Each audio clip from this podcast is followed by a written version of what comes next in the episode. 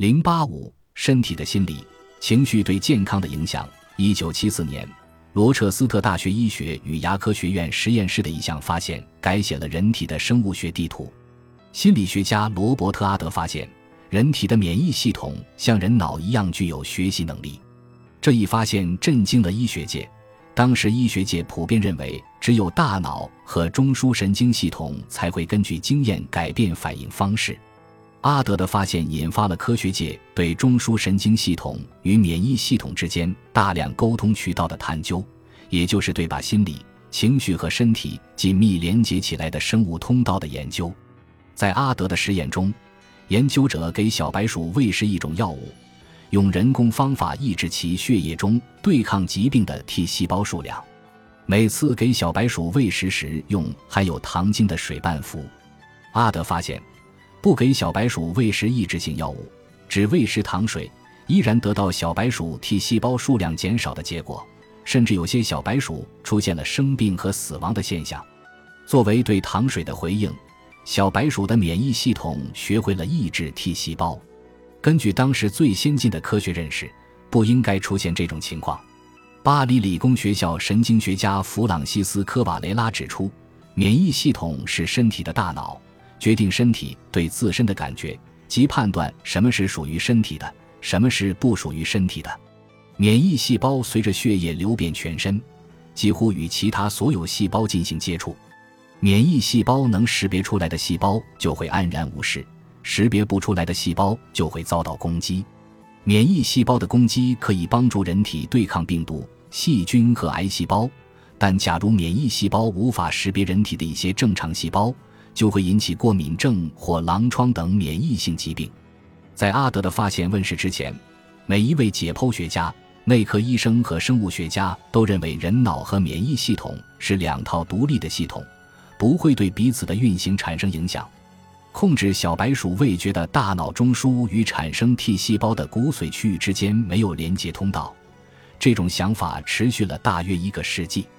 阿德的发现促使科学家重新研究免疫系统和中枢神经系统之间的关联。专门研究这一领域的心理神经免疫学，现在已经成为一门前沿医学。Psycho 意为心理。Neuro 意为神经内分泌系统，Immunology 意为免疫系统。该学科的名称正好揭示了心理、神经以及免疫系统之间的联系。有科学家发现，在大脑和免疫系统活动最广泛的化学信使，在调节情绪的神经领域分布也最为密集。情绪通过一条直接的物理通道影响免疫系统。关于这一点。阿德的研究伙伴戴维·费尔滕发现了极为有力的证据。费尔滕注意到，情绪对自主神经系统有着非常显著的作用。从胰岛素的分泌水平到血压，无一不是由情绪调节的。费尔滕与他的妻子苏珊娜以及其他同事共同发现了自主神经系统与免疫系统、淋巴细胞和巨噬细胞直接对话的交汇点。借助电子显微镜。他们发现自主系统神经末端有突触状的触点与免疫细胞直接接触，这种物理的接触点促使神经细胞释放神经递质，以此调节免疫细胞。事实上，神经细胞与免疫细胞互相释放信号。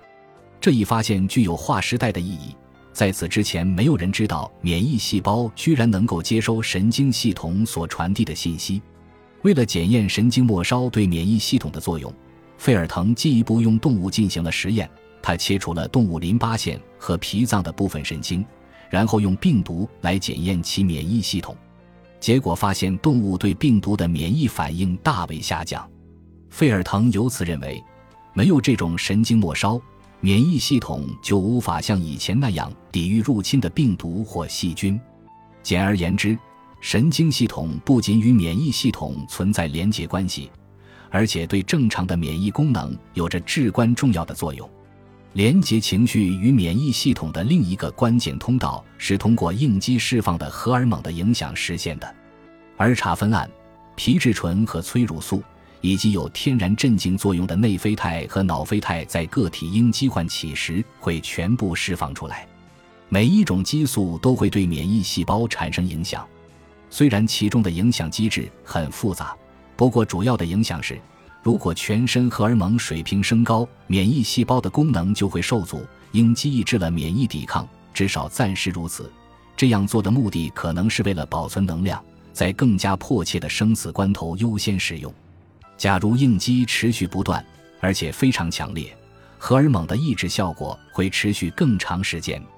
微生物学家和其他科学家越来越多地发现，大脑与心血管系统以及免疫系统之间存在诸如此类的联系，他们不得不接受曾经是不可思议的科学观点。